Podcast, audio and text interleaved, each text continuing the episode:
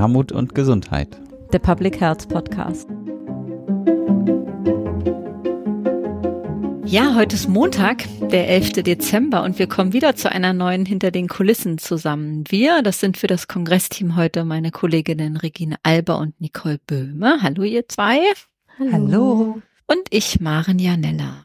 Ja, Maren hat es schon gesagt, heute ist Nicole bei uns und wir wollen euch wieder ein Update geben, wo wir gerade so stehen bei der Kongressplanung. Vielleicht magst du uns kurz sagen, Nicole, was so los war in den letzten Wochen. Das mache ich total gerne. Wir haben gerade eine intensive Phase der Bewertung der, der Abstracts abgeschlossen. Das ist jedes Jahr ein sehr äh, spannender, aber auch umfangreicher Prozess und ist auch irgendwie das Herzstück unserer Arbeit, da aus äh, diesem Prozess ja unser Programm jedes Jahr entsteht. Und wie läuft der ab? Ähm, dazu haben wir ein zweistufiges Verfahren entwickelt ähm, für die Bewertung der Abstracts. Das heißt, die Mitglieder unserer Programmkomitees, die nehmen als erstes eine Online-Bewertung vor der eingereichten Beiträge nach festgelegten Kriterien. Die könnt ihr auch nochmal auf unserer Webseite nachlesen unter der Rubrik Auswahlverfahren. Und in einem zweiten Schritt treffen wir dann die Mitglieder unserer Programmkomitees jeweils zu mehrstündigen Treffen, um das Programm in den einzelnen Handlungsfeldern zu diskutieren und zusammenzustellen, also die Konzepte zusammenzustellen. Ihr wisst das ja, wir haben fünf Programmkomitees für jedes Handlungsfeld. Äh, Im Programm gibt es eins, denn unser Programm ist nach den Handlungsfeldern der Ottawa-Charta der Gesundheitsförderung erstellt. Das heißt, ähm, wir haben einmal die gesundheitsförderliche Gesamtpolitik als Komitee und Handlungsfeld, die gesundheitsfördernde Lebenswelten entwickeln, die gesundheitsbezogenen Gemeinschaftsaktionen, persönliche Kompetenzen entwickeln und Gesundheitsdienste neu orientieren. Und an dieser Stelle möchten wir uns auch nochmal bedanken bei den Mitgliedern unserer Komitees. Das können wir nicht oft genug machen, ähm, weil es ist einfach so, dass wir ohne diese vielfältigen Perspektiven unserer Mitglieder dieses umfangreiche Programm gar nicht so zusammenstellen könnten. Deswegen ein ganz großes Dankeschön nochmal an alle Mitglieder. Und in diesem Jahr gibt es noch die Besonderheit, dass wir ein Sonderkomitee konstituiert haben. Unsere Kollegin Regine koordiniert das. Äh, ne, entsprechend des Mottos in diesem Jahr Gesundheit, Umwelt, Klima gibt es auch ein entsprechendes Komitee dazu. Regine, möchtest du etwas dazu sagen? ja, gerne. Genau. Also, das ist eine Neuerung dieses Jahr, dass wir hier nochmal ganz gezielt, um unser Kongressmotto auch auf dem Kongress zu verankern, ein, ein Komitee eingerichtet haben, das uns dabei unterstützt, äh, dass uns das auch gelingt. Und das war ein toller, aber auch anspruchsvoller Prozess. Und wir sind äh, voll froh, dass wir dann nochmal Menschen gefunden haben, die mit uns gemeinsam einen Blick auf die Beiträge vor allem geworfen haben, die äh, das Kongressmotto betreffen. Wir sind voll froh, dass wir auch schon sagen können, dass das Kongressmotto auch wirklich gut äh, abgedeckt wurde. Also wir mhm. haben, äh, so wie es derzeit aus sieht knapp 30 Veranstaltungen zu unserem Schwerpunktthema und genau insgesamt über 50 Einreichungen auch erhalten, die äh, einen Mottobezug haben. Und natürlich wird auch in unserer Eröffnungs- und Abschlussveranstaltung dieser Faden aufgenommen und genau, ich glaube, das wird da auch nochmal äh, ganz besonders spannend. Wenn ich das schon sagen darf, vielleicht auch ähm, schon mal zu dem, was dann inhaltlich uns in Bezug auf das äh, Motto erwartet. Genau, wir haben viele Beiträge aus der Praxis erhalten, ähm, die zum Beispiel gucken, wie sich äh, Klimawandel und Umweltveränderungen ganz konkret auf die Gesundheit auswirken und wie man hier auch sozusagen den Bezug zu Gerechtigkeit herstellen kann, also zum Beispiel beim Thema Ernährung oder Grünflächenzugang oder Hitzeschutz. Und dann gibt's aber auch einige Beiträge, die mehr so auf der Metaebene angesiedelt sind und äh, genau politisches und strategisches Handeln mehr in den Vordergrund rücken und prüfen, welche Rolle zum Beispiel Public Health in der sozialökologischen Transformation auch einnehmen kann, wie man äh, Allianzen schmieden kann, ähm, genau auch hier äh, über die Sektoren hinaus zusammenarbeiten kann. Genau, also das wird eine bunte Mischung, die äh, sehr spannend wird. Voll, äh, genau, richtig gut, dass das äh, auch so aufgegangen ist, äh, finde ich auch. Und ähm, genau, Nicole hat schon gesagt, das ist unser Herzstück ähm, jedes Jahr, absolut. Ähm, magst du mal sagen, was äh, sonst noch so los war? Ähm, unbedingt. Äh, am spannendsten ist bestimmt die Frage, wann unser Herzstück, ne, das Programm veröffentlicht wird und das planen wir für den 18.12. Das heißt, wir Das ich, heißt, ich, drücke nur Begeisterung aus. genau, das heißt, wir, wir, halten damit an unserer Tradition fest und äh, legen euch ein virtuelles Weihnachtsgeschenk unter den Baum. Und wir wollen auch äh, gleichzeitig äh, mit der Veröffentlichung die Anmeldung freischalten. Das heißt, ihr könnt euch ab jetzt schon anmelden für den Kongress. Und inhaltlich, äh, da möchten wir auch schon etwas anteasern, denn im nächsten Jahr wird unser Bundesgesundheitsminister Karl Lauterbach den Kongress eröffnen am 5.3. Und unsere Abschlussveranstaltung am 12.3. wird von der Bundesumweltministerin Steffi Lemke besucht werden. Genau, ansonsten ist es immer schwer, Highlights zu benennen, inhaltlich, weil für uns äh, jede Veranstaltung wichtig ist im Programm. Und deswegen schaut auf unsere Webseite, da findet ihr das Programm und macht euch gerne ein Bild. Genau, abgesehen vom Programm, Nicole hast jetzt ja schon gesagt, dass auch die Anmeldung äh, freigeschaltet sein soll. Ab Mitte Dezember. Jetzt fragen sich bestimmt viele, was muss man dafür machen und was kostet auch die Teilnahme am Kongress 2024? Ja, sehr gute Frage, denn dazu gibt es schon viele Nachfragen. Wie viel kostet eine Teilnahme ähm, für den Kongress? Die Preise im nächsten Jahr bleiben weiterhin moderat für so einen großen Kongress. Ne? Wir tagen mhm. drei Tage und ähm, im kommenden Jahr müssen wir die Preise etwas anheben, um auch den gestiegenen Preisen zu begegnen, die für die Umsetzung des Kongresses äh, auf uns zukommen. Und es wird wieder verschiedene Ticketkategorien geben und die sind einmal, also man kann zum einen ein Ticket kaufen für den gesamten Kongress. Das sind also für knapp 120 Veranstaltungen in Präsenz als auch im digitalen Teil. Also drei Kongresstage kosten regulär 150 Euro. Und das ermäßigte Ticket für diese Kategorie wird 90 Euro kosten, also für Menschen, die in Ausbildung sind oder ein Studium absolvieren. Unsere zweite Ticketkategorie wäre das Ticket für den Präsenzteil des Kongresses. Das heißt, äh, ihr könnt euch ein Ticket buchen nur für den 5. und 6. März. Wir tagen da am Henry-Ford-Bau an der Freien Universität Berlin und dieses Ticket kostet 100 Euro und das ermäßigte Ticket würde 65 Euro kosten. Unsere dritte Kategorie, man kann auch am digitalen Teil des Kongresses äh, nur teilnehmen, also am 12.03. Und dafür würde man 85 Euro zahlen und das ermäßigte Ticket kostet 50 Euro. Danke, liebe Nicole, dass du es gerade nochmal so differenziert aufgeführt hast, welche Tickets es gibt. Das sind äh, schon moderate Preise auf der einen Seite, aber natürlich auch viel Geld, äh, wenn man sich den Kontext von Armut und Gesundheit anguckt. Das stimmt. Absolut, da gebe ich dir recht. Äh, und deswegen planen wir in diesem Jahr auch eine Crowdfunding-Kampagne, denn der Kongress Armut und Gesundheit ist ein Kongress für alle und das soll er auch bleiben. Ähm, genauso lautet auch unsere Kampagne. Und wir starten am 18.12. mit einer Pre-Kampagne und ab dem 8.1.2024 kann man uns dann auch konkret unterstützen mit einer finanziellen Spende. Für gut wieder so ein Neuland in der Kongressorganisation. Ähm, ich freue mich da äh, schon sehr drauf, ähm, dass wir das machen. Und magst du noch ein bisschen konkreter sagen, Nicole, wo man uns dann findet und wie man uns unterstützen kann? Mhm. Ab dem 18.12. findet ihr uns auf Better Place. Den Link, den findet ihr hier auch in den Show Notes äh, unter dieser Podcast-Folge. Und ihr könnt uns direkt durch Spenden unterstützen oder auch auf unsere Kampagne hinweisen, denn jeder Euro zählt. Das auf jeden Fall.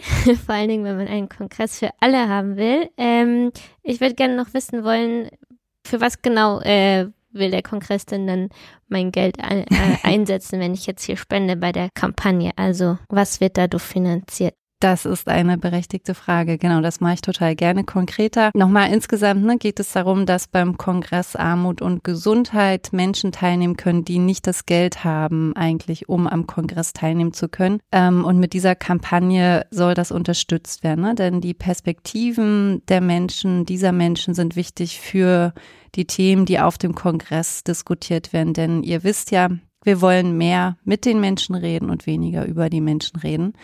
Und dafür haben wir drei Spendenziele benannt. Die findet ihr auf Better Place. Das heißt, wir benötigen einmal 5000 Euro, um die kostenfreien Tickets, die wir zur Verfügung stellen möchten, zu refinanzieren für alle, die sich den Kongress äh, sonst nicht leisten könnten. Unser zweites Spendenziel sind einmal 7000 Euro. Das heißt, wir benötigen 7000 Euro für die Refinanzierung der Reise- und Hotelkosten von armutsbetroffenen Menschen. Und unser drittes Spendenziel sind 5000 Euro. Diese benötigen wir, um die ermäßigten Tickets refinanzieren zu können.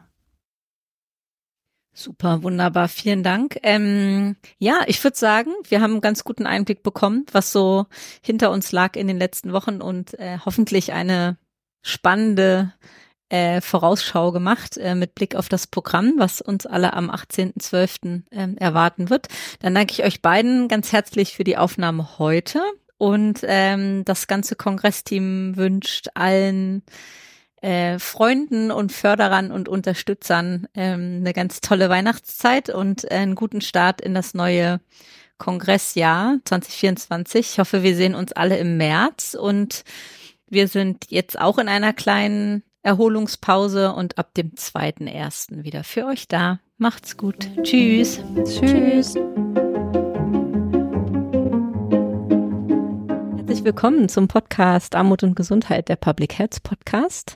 Heute ist Mittwoch, der 29. November, kurz nach drei und es schneit in Berlin. Das könnte man denken, endlich für diese Jahreszeit äh, oder man trügt sich so ein bisschen in dem Schein. Ähm, das ist jetzt der Versuch einer etwas längeren Überleitung, aber der Versuch in unsere siebte Podcast-Staffel und die dritte Episode daraus überzuleiten. In dieser möchten wir weiter mit Expertinnen in den Austausch kommen zu unserem Kongressmotto Sozial gerecht, Gesundheit, Umwelt, Klima und haben heute eine Kollegin hier mit am Tisch, was uns auch besonders freut, die extra zu uns in die Friedrichstraße durch den Schnee gestapft ist, nämlich Christiane Bunge. Herzlich willkommen. Ja, vielen Dank für die Einladung. Sehr gerne. Das ist total schön, dass du da bist. Äh, Christiane Bunge arbeitet beim Umweltbundesamt, dort in dem Fachgebiet für übergreifende Angelegenheiten, Umwelt und Gesundheit. Und wir kennen sie schon ganz lange aus ganz vielen Arbeitskontexten, unter anderem über den Kooperationsverbund Gesundheitliche Chancengleichheit oder auch über die Achse, also die Arbeitsgruppe Gesundheitsfördernde Gemeinde- und Stadtentwicklung am Deutschen Institut für Urbanistik. Und jetzt ist das UBA auch Mitveranstalter des kommenden Kongresses Armut und Gesundheit, was uns total freut. Und genau in dieser Rolle ist Christiane heute auch bei uns. Und das wäre auch genau meine erste Frage an dich. Das freut uns natürlich total, dass äh, das gelungen ist, ähm, dass wir den Kongress gemeinsam veranstalten können und ihr als zentrale Behörde damit äh, dabei seid. Und wenn man so Umweltbundesamt hört, dann denkt vielleicht nicht jeder sofort, dass es da eine Schnittstelle zum Kongress Armut und Gesundheit gibt. Und das wäre so meine erste Frage. Gibt's die denn? ja, die gibt's äh, auf jeden Fall. Es gibt viele ähm, Anknüpfungspunkte und Schnittmengen, würde ich sagen, zwischen dem, was Gesundheit Berlin-Brandenburg macht, was der Kongress Armut und Gesundheit mhm. äh, seit vielen, vielen Jahren bietet und dem Umweltbundesamt. Ähm, das Motto oder der Leitspruch des Umweltbundesamtes ist für Mensch und Umwelt. Also da mhm. haben wir schon ähm, die Beziehung zur Gesundheit, ganz klar zur menschlichen Gesundheit. Und wie du eingangs gesagt hast, ähm, arbeite ich auch im Bereich explizit äh, zu Umwelt und Gesundheit, also wie die Umwelt auf unsere Gesundheit wirkt. Und ähm, insofern liegt es sehr nahe, dass wir uns da schon oft begegnet sind. Mhm. Und ich bin auch schon sehr lange im Umweltbundesamt und fasse mich dort schon sehr lange mit dem Thema Umweltgerechtigkeit. Und das ist so das Thema, wo ich jetzt die größte Schnittmenge sehe, den größten Anknüpfungspunkt zum Kongress Armut mhm. und Gesundheit und um auch dem diesjährigen Motto. Und insofern passt das sehr, sehr gut, dass wir als UBA den Kongress mitveranstalten dürfen. Und ähm, ja, ich freue mich persönlich auch sehr darüber, dass das geklappt hat, dass wir das ähm, eintüten konnten gemeinsam und wir jetzt ähm, auch nicht nur ideell den Kongress unterstützen können, sondern auch ähm, vielleicht ihm auch nochmal eine größere Breitenwirkung geben mhm. können, auch in den Bereich Umwelt hinein. Mhm. Und da vielleicht sich auch neue Allianzen dann dadurch auch bilden können. Das wäre toll. Wir können vielleicht nochmal operativ ein bisschen nachlegen, dass ähm, wir um dieses Motto herum auch einen Sonderkomitee installiert haben für den Kongress, was ähm, Regine leitet und ähm, wo du auch sozusagen mitwirkst. Und genau, was uns nochmal auch fachlich sehr unterstützt hat in der äh, Organisation des nächsten Kongresses. Für das Kongressteam sind wir heute zu zweit. Marin Janella äh, bin ich und ähm, heute ist auch meine Kollegin Regine Alber mit dabei. Ja, vielen Dank, liebe Marin. Ich freue mich wieder dabei zu sein und wird direkt bei der Umweltgerechtigkeit bleiben, die Christiane gerade angesprochen hat. Das ist so ein ein schillernder Begriff, würde ich sagen. Umweltgerechtigkeit. Was heißt der überhaupt? Also ganz allgemein gesprochen würde ich sagen, hinter dem Begriff stehen die Zusammenhänge zwischen Umweltqualität, Gesundheit und sozialen Faktoren, hm. was auf der Hand liegt durch den Begriff, dass man die Umweltpolitik nicht losgelöst von Fragen der sozialen Gerechtigkeit äh, sehen sollte, äh, wo wir auch genau hinschauen. Also wir schauen vor allen Dingen auf städtische Räume wir schauen, sind denn gegebenenfalls, gibt es Räume, die besonders äh, belastet sind, also und konzentrieren sich dort die Belastung. Also mhm. ist da eine hohe Lärmbelastung, eine hohe Luftschadstoffbelastung, klimatische Belastung, also im Sommer besonders Hitze belastet. Und auf der anderen Seite sind diese Gebiete gegebenenfalls auch schlecht ausgestattet mit Grünflächen. Mhm. Und das ähm, alles mit dem Fokus auf die gesundheitlichen Wirkungen. Das ist das eine, wo wir uns äh, mit beschäftigen, also der Frage der Verteilung. Aber es geht auch um Verfahren, ähm, also mhm. inwieweit mhm. können sich Menschen daran beteiligen, an die Umgestaltung ihres Wohnquartiers oder mhm. eines Platzes, an dem sie wohnen. Werden sie erreicht oder werden immer nur diejenigen erreicht, die besonders artikulationsstark sind? Ähm, also es gibt mehrere Facetten sozusagen von Umweltgerechtigkeit, also die Frage der Verteilung, aber auch der Verfahrensgerechtigkeit oder auch der Teilhabegerechtigkeit. Und das ist ein Aspekt, ähm, der häufig oder der noch nicht so mhm. im Fokus steht, sondern mhm. es geht vielfach auch in unserer Forschung in erster Linie um die Frage der Verteilung. Sehr spannend. Vielen Dank äh, erstmal für die Begriffsabgrenzung. Ist es ein, ein reiner Begriff Umweltgerechtigkeit oder ist damit noch mehr gemeint? Für uns ist Umweltgerechtigkeit in jedem Fall auch ein Leitbild oder ein Leitkonzept, das äh, dafür steht, die sozialen und sozialräumlichen Ungleichheiten im gesundheitsbezogenen Umweltschutz stärker in den Blick zu nehmen. Umweltgerechtigkeit bietet äh, so vor allen Dingen für urbane äh, Gebiete eine neue Perspektive und man kann dadurch Umweltqualität, Gesundheit, Stadtentwicklung und soziale Aspekte integriert betrachten und damit auch gemeinsame Ziele verfolgen. Und das alles zentral zum Schutz und zur Förderung äh, der Gesundheit der Bevölkerung. Mhm. Ah ja, also Begriff und Leitbild zugleich. Ich würde mal noch ein bisschen bei dem Begriff bleiben, bevor wir mal tiefer einsteigen in, in die Daten, die da vielleicht auch dahinter mhm. stecken. Ist es denn der Begriff Umweltgerechtigkeit einer, der auch sozusagen vom Uber kommt und der von, vom Uber so geprägt wurde? Oder hat er so eine längere Geschichte? Also der Begriff Umweltgerechtigkeit geht zurück auf den englischen Begriff Environmental Justice. Mhm. Ähm, und der entstand in den 1980er Jahren in den USA, äh, wurde dort vor allen Dingen geprägt von ähm, afroamerikanischen Bürgerinnen und Bürgern, und es waren insbesondere Frauen, mhm. die sich ähm, für bessere Wohn- und Lebensbedingungen eingesetzt hatten. Und es ging in erster Linie darum, dass sie ähm, sich gegen den Bau einer Mülldeponie, also es waren so die Anfänge der Environmental Justice Bewegung, äh, gegen den Bau von in Mülldeponien und ähm, Industriebetrieben, die besonders viel Schadstoffe emittiert haben und wo sich damals sehr deutlich gezeigt hat, was für gesundheitliche Wirkungen das auch auf die Kinder ähm, hatte. das ist sozusagen der Ursprung in den USA. Das war mhm. auch keine Umweltbewegung, sondern eher so eine Bürgerrechtsbewegung, eine, eine mhm. soziale Bewegung. Und in Deutschland ist es aus dem akademischen Bereich heraus entstanden und dort mit einem starken Fokus auf die Umweltepidemiologie oder auch mhm. Sozialmedizin, mhm. also erste empirische Untersuchungen, die gezeigt haben, dass sozial Benachteiligte stärker belastet sind von Umweltschadstoffen. Und ähm, das ist dann erst sehr, sehr langsam, würde ich äh, sagen, auch in den politischen Raum gekommen und ähm, auch auf die Ebene der kommunalen Verwaltung oder Verwaltung auch auf Bundes- und Landesebene.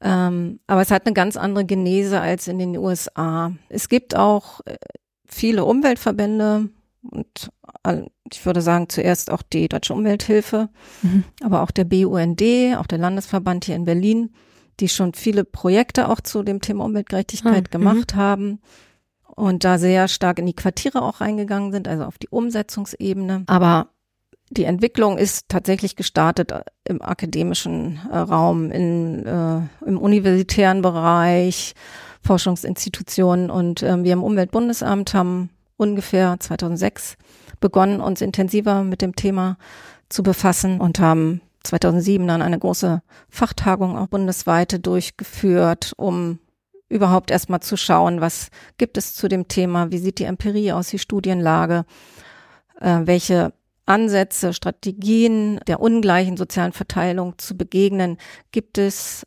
Und ähm, das war so der Beginn. Aber um nochmal sozusagen auf den Anfang zurückzukommen, eigentlich könnte man auch sagen, dass Umweltgerechtigkeit schon ein sehr, sehr altes Thema ist. Mhm. Anfang des 20. Jahrhunderts gab es schon erste Studien, die untersucht haben, wie sich die Wohnverhältnisse auf die Gesundheit auswirken mhm. und welche Rolle da die Armut oder die sozialen Verhältnisse spielen. Also eine der ersten Studien, die mir bekannt sind, sind ist aus den 1920er Jahren. Ähm, und damals wurde der Begriff Umweltgerechtigkeit noch nicht verwendet, mhm. aber es ist ja ein stark auch ja im sozialmedizinischen Bereich verankertes Thema und schon lange, lange, lange. Und 1990 gab es dann so eine erste umfassende Übersichtsarbeit, die gezeigt hat, wie die Empirie zu dem Zeitpunkt aussah. Und da ging es dann so langsam los, dass auch ähm, sich mehr Institutionen, mehr Universitäten ähm, mit dem Thema befasst haben. Ich hätte da eine Nachfrage zu, ähm, und zwar, du hast es so ein bisschen angesprochen, dieses Thema Aktivismus, aus dem das auch so ein bisschen entstammt, also zumindest in den USA. Und man sieht ja in Deutschland, dass das Thema sehr mit aktivistischen Aktionen verknüpft ist. Ähm, ich frage mich manchmal, warum das bei dem Thema der Fall ist, aber zum Beispiel bei unserem Thema Armut kaum. Also ich kann mich nicht an so Protestbewegungen, zumindest nicht in jüngerer Zeit sozusagen erinnern, die, die gegen Kinderarmut zum Beispiel in so einem Stile auf die Straße gegangen sind, wie es passiert im Bereich Umwelt und Klima. Und frag mich manchmal, die Hypothese vorausgesetzt, dass du sie mit mir teilst, dass ähm, wir nicht genug politischen Druck auch hinter dieses Thema Beseitigung von Armut und Ungleichheit quasi bekommen. Ob das sozusagen auch ein bisschen mit daran liegt, dass es sozusagen nicht so aktivistisch verknüpft ist und wir sozusagen nicht gesellschaftlich auf der Straße spüren, dass sich Menschen gegen auflehnen, was man quasi bei Klima und Umwelt sieht. Da würde mich mal deine oder eure Einschätzung zu interessieren. Ehrlich gesagt teile ich deine Einschätzung gar nicht so unbedingt. Okay, gerne. Mhm. Ähm, gerade beim Thema Umweltgerechtigkeit, anders als in den USA, sehe ich, sehen wir da kaum aktivistische Aktionen. Zum Beispiel Fridays for Future hat wenig Fokus auf die Gesundheit. Also mhm. und mhm. wir sehen ja auch, oder da gibt es ja auch Untersuchungen, dass es vor allen Dingen Jugendliche, junge Erwachsene aus eher der Mittelschicht sind, ähm, die sich dort engagieren. Und das Gerechtigkeitsthema der intergenerationalen Gerechtigkeit, also mhm. wie es innerhalb der Gesellschaft mhm. ähm, bestellt ist, das nehme ich so wahr, ist gar nicht so auf ähm, Fokus, sondern es geht sehr stark um die intergenerationelle Gerechtigkeit. Insofern sehe ich da gar nicht so den, leider nicht Spannend. den Unterschied ähm, zum Thema ähm, gesundheitliche Ungleichheit Mhm. als Mhm. eigenes äh, Thema. Mhm. Spannend. Mhm. Also uns fehlt sozusagen auch etwas, Mhm. die Bewegung von unten, Mhm. Die das Thema auch ähm, auf die Agenda bringt und in die Öffentlichkeit trägt. Also wie ich gesagt habe, ist es sehr lange, sehr akademisch bearbeitet Mhm. worden. Wir haben von Anfang an versucht, im Umweltbundesamt auch Politik, das ist ja unsere originäre Aufgabe, auch das Umwelt, äh, Minist Bundesumweltministerium zu beraten. Und ähm, das ist sozusagen eine ganz klare Aufgabe, die wir sehen. Aber so der große Drive ist Mhm. dann noch nicht reingekommen. Mhm. Und es fällt auch teilweise, weil es so ein Querschnittsthema ist, Mhm. durch die Roste, ähm, die Zuständigkeit, wer ist zuständig im Bundesumweltministerium für das Thema, Mhm. ist auch wechselt und ähm, das Bundesumweltministerium beschäftigt sich auch mit den sozialen Fragen der Umweltpolitik, aber es ist sozusagen auch nicht die originäre Aufgabe oder wird nicht als so prioritäre Aufgabe gesehen, so dass das Thema jetzt nicht ganz oben auf der Agenda steht Mhm. und wir durch unsere Forschung versuchen, viel dazu beizutragen, dass die Notwendigkeit gesehen wird, da zu handeln und das auch mit auf die Agenda zu nehmen.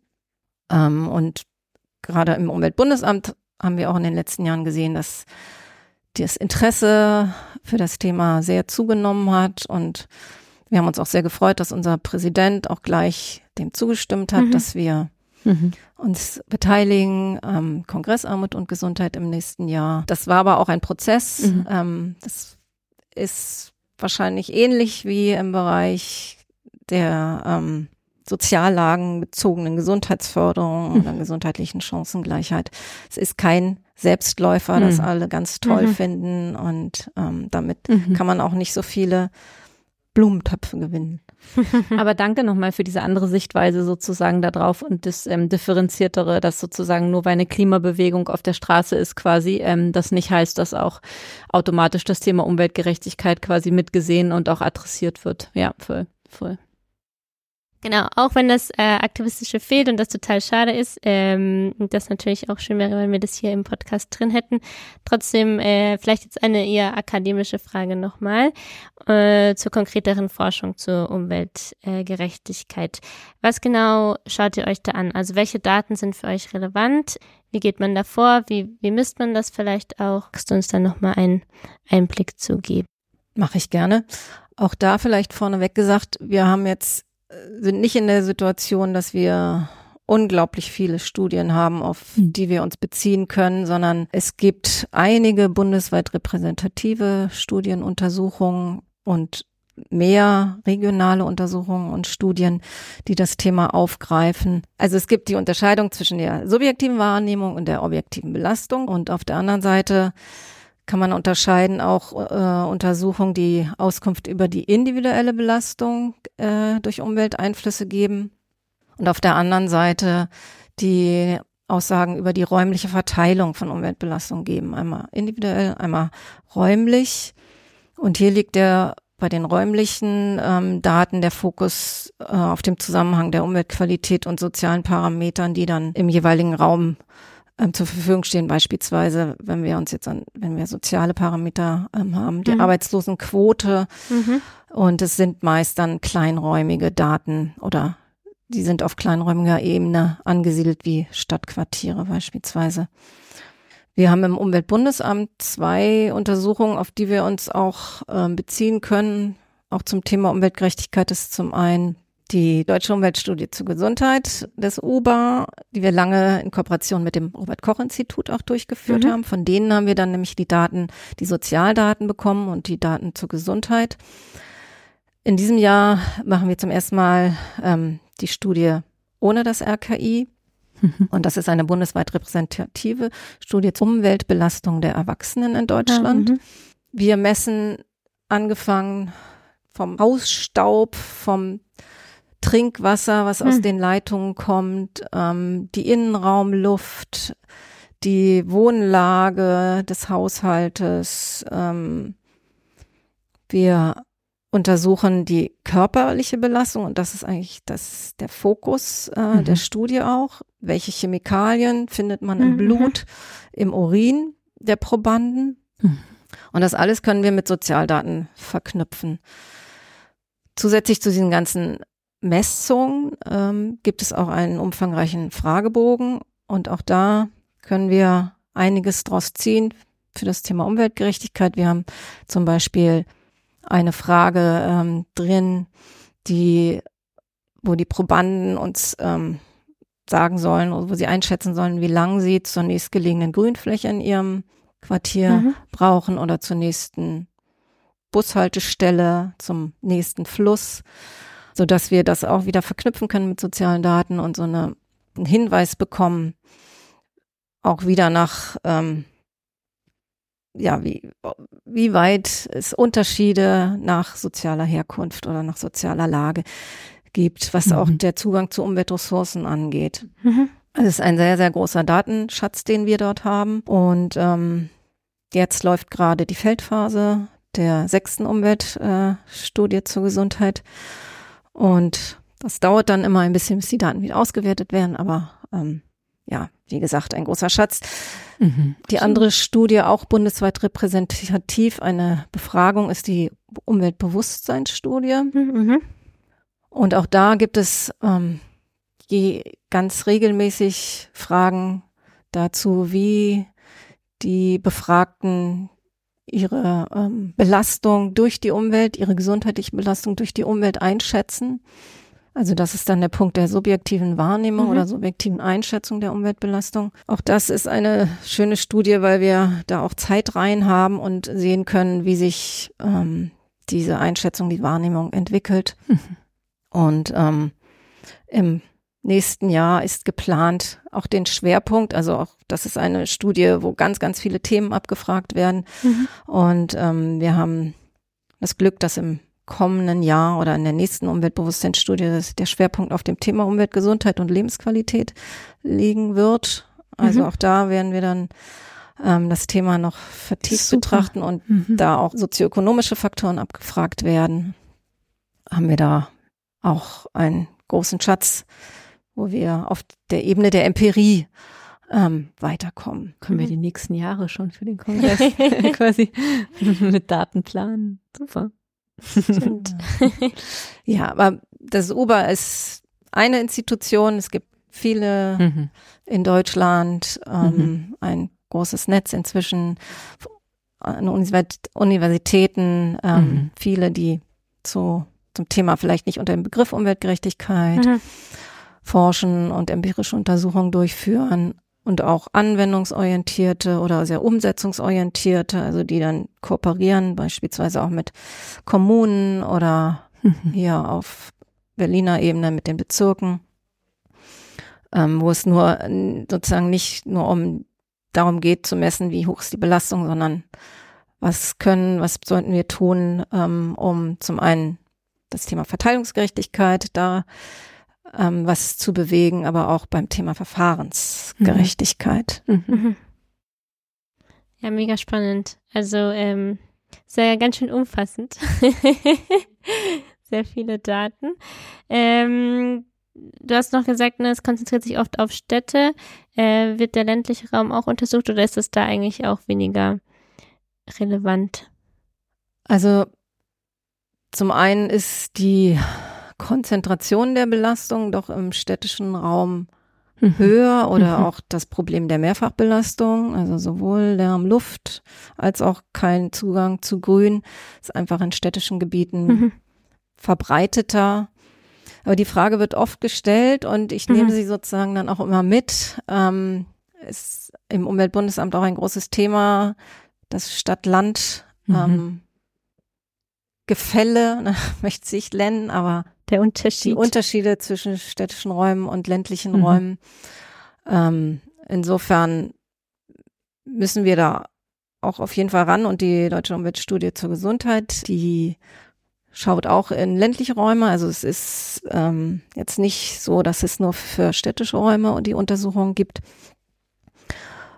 Ähm, ja, aber das Thema der Mehrfachbelastung ist schon in städtischen Räumen sehr viel virulenter und in ländlichen Räumen sind es dann eher auch so die Belastung durch erhöhten, also Fluglärm oder das Wohnen an einer Bundesstraße, was natürlich mhm. ähm, gar nicht gering äh, einzuschätzen ist.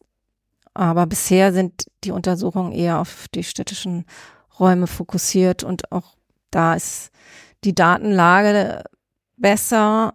Dort sind die Universitäten, die mit den Daten mhm. arbeiten, angesiedelt.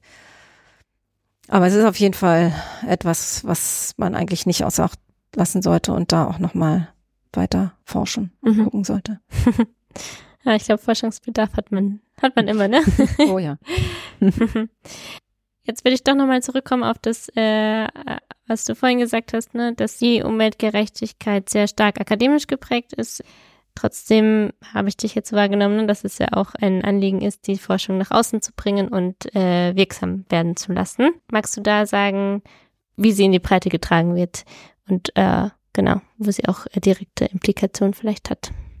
Ich würde gerne noch mal ein bisschen das Thema ähm, nicht sofort auf die Bevölkerung sozusagen ähm, gehen, sondern noch mal auf die Ebene der Verwaltung und mhm. der, vor allen Dingen der Kommunalverwaltung darüber etwas sagen, weil das ist auch was, was uns sehr wichtig ist und wo wir sehr viel im Moment Bundesamt dazu, vor allen Dingen mit dem Deutschen Institut für Urbanistik, geforscht haben, wie man das Thema ähm, auf die Ebene der Kommune bekommt, äh, vor allen Dingen auf die Verwaltungsebene, aber auch auf die politische Ebene, weil dort sozusagen, also wir sind ja eine Bundesbehörde, aber wir versuchen dort, wo sozusagen Umweltgerechtigkeit geschaffen wird, dort auch zu unterstützen mit dem, was wir tun, mhm. äh, mit unseren Forschungsaktivitäten und haben dort zum Beispiel eine Toolbox entwickelt, mhm. eine. Online-Toolbox, mhm. Umweltgerechtigkeit vor Ort mit vielen Hintergrundinformationen, aber auch Checklisten und ähm, Praxisbeispielen. Die Mitarbeitenden in Kommunalverwaltung, das sind ja auf ganz kleine Einheiten, mhm. ähm, eine Hilfestellung geben soll, wie sie mit dem Thema, was ja so, wie gesagt, so ein Querschnittsthema ist, wo das Gesundheitsamt genauso betroffen ist wie das Umwelt- und das Stadtentwicklungsamt, wie sie mit dem Thema umgehen können und wie sie es auch verankern können und ähm, diesen Problem der Mehrfachbelastung und mhm. der sozial ungleich verteilten Umweltbelastung ähm, dort umgehen können. Also das ist sozusagen schon eine Ebene, die unter der Bundesebene, der Landesebene liegt, die ich schon als anwendungspraxisorientiert mhm. bei dem Thema sehe. Die Projekte sind auf, den, auf der Quartiersebene mhm. angesiedelt. Mhm. Sie sind sehr partizipativ ausgerichtet ein Projekt, was kürzlich abgeschlossen wurde, was auch vom Umweltbundesamt gefördert wurde, vom Verein Live e.V., mhm. das auch auf dem kommenden Kongress mhm. kurz vorgestellt mhm. werden mhm, wird. Mhm. Das Projekt Gesundheitskarte Neukölln mhm. heißt das. Dort ähm, wurde sehr eng mit den Quartiersmanagement-Einrichtungen in Neukölln in zwei Gebietsstädtebauförderprogramms Sozialer Zusammenhalt zusammengearbeitet. Und ähm, es wurden beispielsweise Kiezspaziergänge angeboten und mhm. ähm, dort sollten die Teilnehmenden dann zeigen, wo sie besonders hitzebelastete Orte sehen, wo sie Schwierigkeiten beim Thema Barrierefreiheit, Barrierearmut sehen. Also das waren so zwei Themenschwerpunkte bei diesem Projekt. Das Thema ähm, klimatische Belastung und Barrierefreiheit. Und das wurde verknüpft in diesem Projekt und herausgekommen ist dann eine sogenannte Gesundheitskarte, mhm. wo das eingeflossen ist, was von der Bevölkerung ähm, kam, aber auch von Expertinnen und Experten aus den Quartiersmanagement-Einrichtungen, wo in ganz lokal eher gesundheitsfördernde Orte sind, barrierearme Orte. Auch die Wege wurden eingezeichnet. Wie komme ich von A nach B um, und kann dabei der sommerlichen möglichen Hitze ähm, mhm. ausweichen. Das ist so ein Beispiel, aber es gibt ganz viele Projekte, die dann aber nicht unbedingt, wie auch das Projekt, nicht unbedingt unter dem Begriff Umweltgerechtigkeit mhm. laufen, aber einen ganz klaren Bezug dazu haben. Mhm.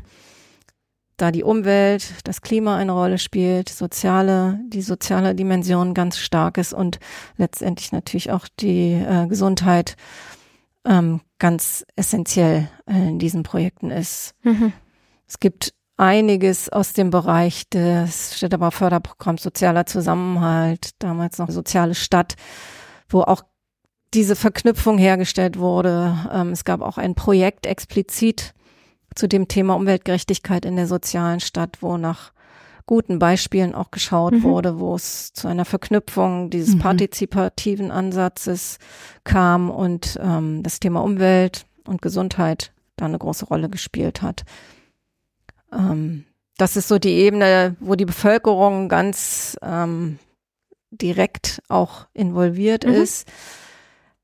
Und das ist so auch die Ebene, wo wir als Umweltbundesamt versuchen, da etwas zu bewegen. Aber wir sind doch als Bundesbehörde auf einer anderen Flughöhe. Aber unsere Aufgabe ist es auch. Und wir haben da einen Fördertopf auch für Projekte, die von Verbänden und Vereinen ähm, durchgeführt werden können. Und da ist es uns auch immer wichtig, dass da die Bevölkerung vor Ort mit einbezogen wird, mhm. dass da auch immer ein partizipativer Ansatz mhm. Angewendet wird. Mhm. Ja, super spannend. Dann hat das ja doch sehr viele Implikationen. ja, indirekt. Indirekt. Aber wir, wie gesagt, als Bundes Behörde können ja jetzt nicht auf die Straße gehen und die Bevölkerung nee. aktivieren, sagen jetzt kämpft auch mal für Umweltgerechtigkeit. Aber, das finde ich total spannend, ihr könnt als nachgeordnete Behörde sozusagen, die ja über die Legislaturen hinweg quasi Bestand hat, äh, sukzessive ähm, euren, ne, eure, euer quasi politisches Adressieren weiter tun. Das finde ich schon auch, also ja, wirklich was total Gutes, wenn das sozusagen auf dieser Ebene so angekommen und gelebt wird, das dann auch da weiterzugeben und Politikberatung zu machen an direkt sozusagen, direkter als anderes können. Ja. Ne? Das auf jeden Fall. Aber auch da gibt es die Schwierigkeit, dass mit jeder Legislaturperiode sich die hm, Ressorts immer unterschiedlich zusammensetzen. Klar. Wir hatten, würde ich persönlich so einschätzen, eine gute Phase für das Thema Umweltgerechtigkeit, als Umwelt- und Bau- und Stadtentwicklung in mhm. meinem Ressort mhm. zusammen mhm. waren. Mhm. Das hat sich wunderbar ergänzt. Mhm. Ähm, und das war auch unter einer sozialdemokratischen mhm. Umweltministerin. Da hat sich einiges entwickelt. Ich persönlich fand es sehr schade, dass das dann wieder auseinander genommen wurde und ähm, Jetzt mit Verbraucherschutz und nuklearer Sicherheit. Hm. Man fängt dann mhm. gewisserweise dann schon immer wieder ein mhm. bisschen, zumindest äh, von vorne ja, an. Ja, klar. Ja. Ähm, es werden andere Prioritäten gesetzt, mhm. auch durch die neue Ressortzusammensetzung, ähm, dass jetzt der Klimaschutz mhm. auch aus dem Umweltressort rausgenommen wurde, gab es auch einige Verwerfungen. Klar, naja. Und mir gut vorstellen. Also wir träumen oder ich träume von einem Bundesministerium für Umwelt, Gesundheit und Stadtentwicklung. Das wäre doch mal was. total, total. Und die Anknüpfungspunkte, also ne, bei ganz vielem, ich weiß nicht, ob es dir auch so ging, Regina, wir haben am Anfang die Frage gestellt, ähm, was hat eigentlich das Thema äh, quasi Umweltgerechtigkeit oder das Umweltbundesamt mit dem Kongress Armut und mhm. Gesundheit zu tun? Und ich hatte jetzt so wie so eine, eine Checkliste, die ich nicht wirklich habe, aber bei so ganz vielen konnte ich so, ne, also sowohl was so Vorgehen oder Haltungen betrifft, wie Empowerment, Partizipation, mhm. quasi, ne, konnte ich so ganz viel Kreuze quasi hintermachen, so das ist ja genau die gleiche Herangehensweise, die wir in der Gesundheitsförderung Förderung und Prävention auch haben, äh, dann sozusagen das, das dicke Brett sozusagen der Gerechtigkeit äh, in dieses Thema quasi reinzubohren und äh, da auch den Fokus reinzulegen. Ne? Da kann man quasi auch nochmal so einen Haken hintermachen. Es ist ja im Gesundheitsbereich genauso, dass man auch ganz viel Gesundheit machen kann, ohne quasi die soziale Lage im Blick zu haben. Ne? Und so ist das bei euch auch. Man kann ganz viel quasi Umwelt tun oder oder lassen ähm, und äh, ohne sozusagen das Thema Gerechtigkeit damit drin zu haben. Ne? Also von daher glaube ich, ist die Frage, total gut quasi beantwortet und auch voll gut, dass ihr äh, dabei seid im nächsten Jahr als als Uber und uns ähm, zum einen fachlich so unterstützt, ähm, aber auch äh, in der Außenwahrnehmung sozusagen hoffentlich wirklich genau das gelingt, was du am Anfang dir gewünscht hast, dass ähm, dass auch in der Außenwahrnehmung sozusagen diese Felder mehr auch zusammengedacht ähm, werden und auch wir da einen Beitrag leisten können, auf dem Kongress das quasi zu diskutieren. Und ihr seid ja ganz äh, mannigfaltig dabei, äh, was total gut ist äh, nächstes Jahr. Genau, ein, eins hast du schon gesagt, ähm, nämlich das, äh, das Thema der, ähm, der Kooperation in Neukölln mit der, mit der Gesundheitskarte. Ähm, magst du sonst noch ein bisschen anteasern, was ihr so, was ihr so vorhabt nächstes Jahr? Äh, das kann ich gerne machen. Ich hatte auch schon erwähnt die Umweltbewusstseinsstudie. Genau, ja, stimmt. Mhm. Genau, stimmt. Auch dazu wird es einen mhm. Impulsvortrag von einer Kollegin geben, die maßgeblich die Studie auch schon seit vielen Jahren äh, begleitet. Noch auf dem Programm steht ein Impulsvortrag aus einem Forschungsvorhaben zum Thema mentale Gesundheit mhm. und Klimawandel.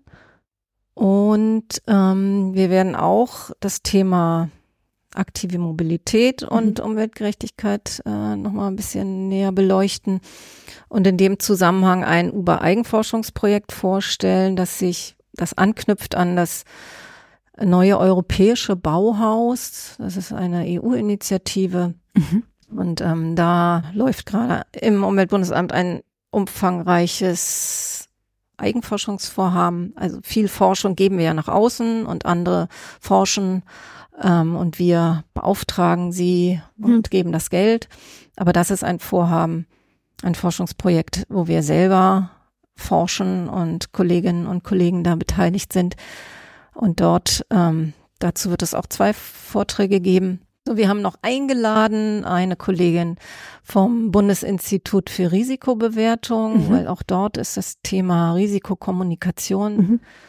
ähm, sehr groß und sie wird ein Handbuch vorstellen. Es wird auch noch einen Vortrag eines Kollegen geben zu umweltmedizinischen Ambulanzen, ein sehr spezifisches Thema. Und wir freuen uns auch sehr, dass unser Präsident ähm, Dirk Messner mhm an der Abschlussveranstaltung teilnehmen wird und unsere Vizepräsidentin konnten wir dafür gewinnen, bei der Eröffnung ein Statement zu halten. Das hat uns auch sehr gefreut, dass auch äh, unsere Hausleitung sehr äh, großes Interesse an dem Kongress, an dem Thema hat und sie sofort zugesagt haben. Mhm. Nun äh, hoffen wir auch sehr, es gibt eine vorläufige Zusage, der Bundesumweltministerin Steffi Lemke. Auch sie wird sehr wahrscheinlich beim Kongress ähm, dabei sein mit einem Statement. Da müssen wir noch die Daumen drücken, dass das auch terminlich bei ihr, äh, dass sie das terminlich möglich machen kann. Aber interessiert ist sie in jedem Fall auch. Sehr gut. Das freut uns total. Und die Daumen sind natürlich festgehalten. Ähm, ganz zum Schluss, Christiane, würde uns noch interessieren, auch als eine Kollegin, die ja in unterschiedlichen Rollen schon diverse Kongresse begleitet hat und jetzt nochmal auch in einer besonderen Rolle ähm, oder exponierteren, als es sonst war. Was wünschst du dir auch für die Kongressdiskussionen? Gibt's was, was womit du gerne nach Hause gehen wollen würdest oder wann hättest du das Gefühl, das war echt erfolgreich? Fürs Thema, für dich persönlich, wie auch immer? Zum einen wünsche ich mir, dass der Bereich Umwelt mit dem Bereich Gesundheit tatsächlich ins Gespräch kommt, dass man eine gemeinsame Sprache auch findet, dass man ähm, andocken kann an seine, ihre Themen, also dass mhm. sofort klar wird, ach, damit beschäftigen wir uns ja auch schon sehr lange und ähm, das ist ja auch nicht kein neues Thema. Mhm. Dass wir Allianzen äh, bilden können, dass wir gemeinsam äh, an dem Themen arbeiten können, noch intensiver, als wir es äh, sowieso schon bereits tun. Und dass es aber auch auf der möglicherweise höchsten politischen Ebene auch ähm, mhm. so gesehen wird mhm. und wahrgenommen wird. Und ähm, ja, dafür da, da drücken wir uns allen die Daumen. Dass auch ein Gespräch zustande kommt, ähm, dass die die EntscheiderInnen auch sich die Zeit nehmen, tatsächlich miteinander ins Gespräch zu gehen. Mhm. Ähm, das hoffe ich sehr. Also ich bin da aber sehr, sehr optimistisch, dass es ein super Kongress wird, ähm, dass das Thema wirklich auch viele interessiert und viel ähm, Resonanz findet in ganz unterschiedlichen Bereichen und ähm, dass wir da gemeinsam wirklich einen Schritt weiterkommen. Der letzte Kongress war ja auch schon mhm. sehr auf das mhm. Thema Transformation, mhm. mhm. gesellschaftlichen Wandel mhm. ausgerichtet, auch die sozial-ökologische Transformation, ein Riesenthema bei uns im Umweltbundesamt.